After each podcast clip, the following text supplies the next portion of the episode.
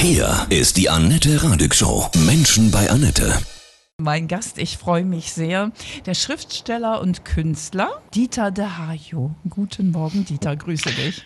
Einen wunderschönen guten Morgen. Schön bei dir zu sein. Du hast ein Buch geschrieben, Adonis Adamos, auf der Suche nach der geheimnisvollen Skala des Mannes. Auf dieser Suche bin ich immer noch. Ich muss es lesen. das war der Sinn der ja. Geschichte. Ist es eher für Männer oder für Frauen? Sagen wir es mal so. Ich habe ja über zehn Sachbücher geschrieben bisher. Unter anderem Das Beste kommt erst noch, Fortuna-Prinzipien, alle mögen. Zuletzt die Biografie meiner Mutter.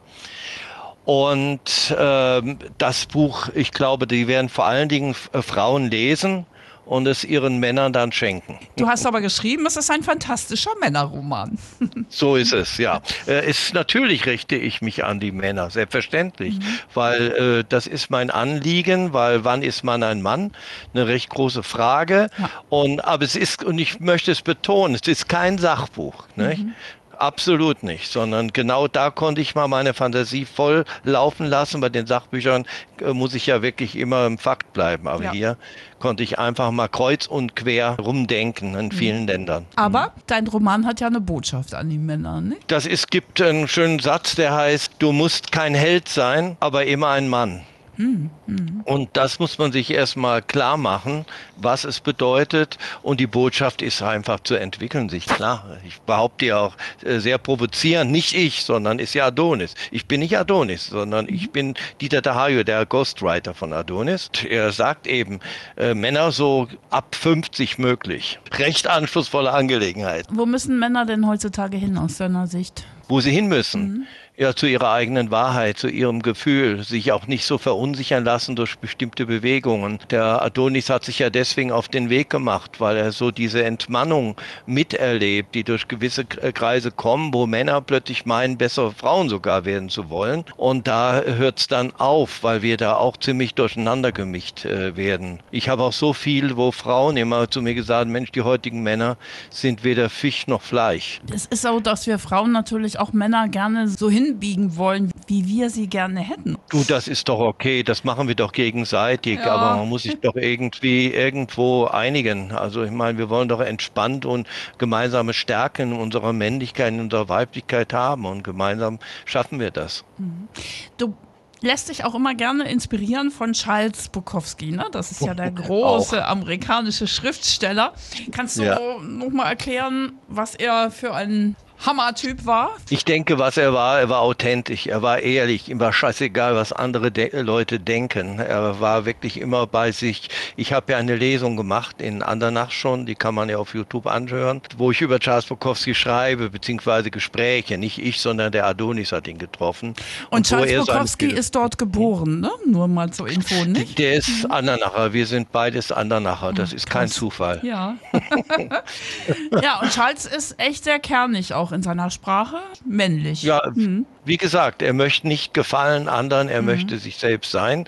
Das ist eigentlich auch mein Bestreben in meiner ganzen Kunst, weil ich mich ja überhaupt nicht an Regeln halte, auch beim Schreiben nicht. Diese geheimnisvolle Skala auf der Suche nach der geheimnisvollen Skala des Mannes, kannst du kurz sagen, aus was die besteht?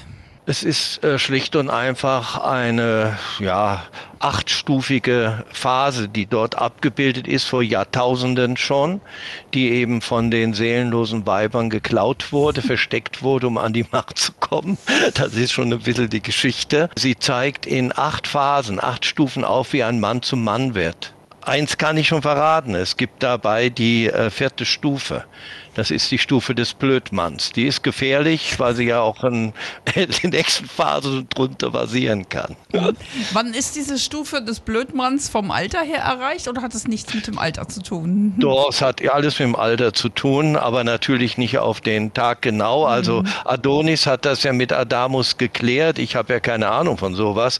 Die sagen, dass es so zwischen dem 16. und 18. besonders gefährlich ist. Oh ja, also Ende, Ende, Ende der Pubertät. Richtig. Noch, ja, ja, bei Jungs ist die ja dann mit 16 auch noch nicht vorbei, so richtig. Ne? Du schreibst nicht nur Bücher, ne? du, du, du malst auch, du siehst. Ich male und ich habe gerade eine CD gemacht wieder, die heißt Lebenszeit, die wird vielleicht im Juli erscheinen, aber da können wir anders mal gerne drüber reden. Wie hast du denn gemerkt, wann hast du gemerkt, dass du Künstler sein möchtest, dass es deine Berufung ist? Ja, ich glaube, ich bin einer, der nie plant. Ich bin ein recht planloser Mensch. Ich mache einfach immer. Ich tue. Ich denke vorher nicht so viel nach drüber, ob das so und so wird. Ich mache es einfach. Ich glaube, das ist so ein bisschen meine Gabe, aber auch mein Verhängnis, weil ich nämlich manchmal schaue, was hast du denn da wieder angerichtet? Aber ich meine es ja nicht böse. Es ist eine kreative Ader, die manchmal auch anderen voll auf die Füße tritt immer mehr Paare trennen sich ja auch. So eine Ehe für, fürs Leben ist ja ganz selten geworden. Was glaubst du ist die Hauptschwierigkeit, dass eine Liebe hält oder eine Beziehung? Nur gut, ich kenne auch langjährige Beziehungen, die über 30 Jahre sind, auch Menschen in meinem Alter, wie meine Freunde, die gerade auf Kreta wieder sind, hallo, mhm. und Jörn und Ingrid, also mein bester Freund ist da. Und äh, die schaffen es, glaube ich, einfach, dass sie gemeinsame Interessen eben auch teilen und trotzdem dem anderen eben auch seine Bereiche lassen. Mhm. Das und ist, glaube ich, so wichtig. Und die Frauen mhm. dürfen auch weiblich bleiben, ja, und die Männer auch männlich, oder? Ja, das äh, sollte so sein, sonst äh, klappt das nicht. Hast du vielleicht so ein Zitat für uns Frauen, damit wir Männer euch auch ja, besser verstehen? Gerne. Das mhm. ist dann von der Simone de Beauvoir, äh, die sagt, man darf die Welt der Männer nicht ablehnen, mhm. denn sie ist gleichzeitig die Welt überhaupt und schließlich auch unsere Welt. Das stimmt. Die waren ja auch ein cooles Paar, ne? Jean-Paul Sartre und Allerdings Simone de Beauvoir. Sehr, sehr, sehr lehrreich, ja. Genau. Ja, sehr inspirierend. Kannst du von dem Buch noch mal kurz sagen, wenn ich es gelesen habe als Mann, was glaubst mhm. du passiert mit mir danach? Was ich mir wünsche, kann ich sagen. Mhm. Ich wünsche mir, dass darin Inspiration, also nicht ich, sondern ich bin ja nur der Ghostwriter, Adonis wünscht das, mhm. darum hat er ja diese lange Reise gemacht, dass man wirklich mal einiges doch hinterfragt und sieht, dass Männlichkeit eben auch eine ganze Menge mit Entwicklungsarbeit zu tun ist. Männlich ist man nicht einfach so, weil man als Mann mit etwas Bestimmten, was sich von Frauen unterscheidet, geboren wurde, sondern etwas, was entwickelt ist. Es ist eine wunderbare Aufgabe, wenn man das kapiert hat, äh, was Mann sein sein bedeutet. Und das geht, tut manchmal auch im Austausch mit der Frau natürlich. Weil Mann allein äh, läuft auch nicht so. Wie siehst du das heutzutage? Ist ja regenbogenmäßig auch alles erlaubt. Alle sprechen darüber. Ist das für zum Beispiel junge Menschen auch natürlich schön, um sich zu outen, um sich zu entwickeln? Aber ist es nicht mhm. auch ein bisschen Druck, alles irgendwie jetzt auszuprüfen, auch vielleicht besonders sein zu müssen? Ich weiß von mir selber und kenne auch genug andere. Ich habe eine Phase gehabt als junger als Junge jetzt, äh, wo ich auch gemerkt habe, hm, wir können es ja auch mal probieren, ob es nicht schön ist mit einem anderen Jungen. Das war für mich, also ich glaube, ich bin sehr frei erzogen worden und sehr, weil aus die Liebe meiner Eltern, die ist mir ohnehin, also ich verehre die und die haben, äh, ich habe da mit ihnen gesprochen drüber schon damals, also ich bin ja nun mal wirklich in einem Alter, wo es nicht damals so üblich war, aber sie haben zu mir gesagt, ich soll gucken, was das ist, was es mit mir macht. Toll. Mhm. Und mich entscheiden. Und ich habe mich dann nicht dafür entschieden, obwohl ich eine, einige schöne Erlebnisse hatte. Sehr hm. schöne. Wie alt warst du da ungefähr? Oh, das ist eine gute Frage. Oh mein Gott, wie alt war ich denn da? Das war schon in der Schulzeit. Aber es war schlicht und einfach, ja, auch wunderbar. Nur ich fand dann doch Frauen viel reizvoller, schöner und liebe Frauen. Wobei ich jetzt eins sagen darf. Ich, darf ich was zitieren von Natürlich. Don Giovanni? Ja. Von Mozart. Er sagt, wer nur einer treu ist, ist gegen die anderen grausam. Doch ich, der ich in mir ein so großes Gefühl verspüre, habe sie alle lieb. Gut, ich meine, den Frauen geht es ja nicht anders, genau. aber ich spreche als Mann, weil ich kenne es auch bei Frauen. Was ist noch drin in deinem Roman? Auch so ein paar Männerweisheiten, die man gut äh, inhalieren kann? Ja, eins ist von Albert Camus. So gehe nicht hinter mir, vielleicht führe ich nicht. Mhm. Geh nicht vor mir, vielleicht folge ich nicht. Geh einfach neben mir und sei mein Freund. Schön.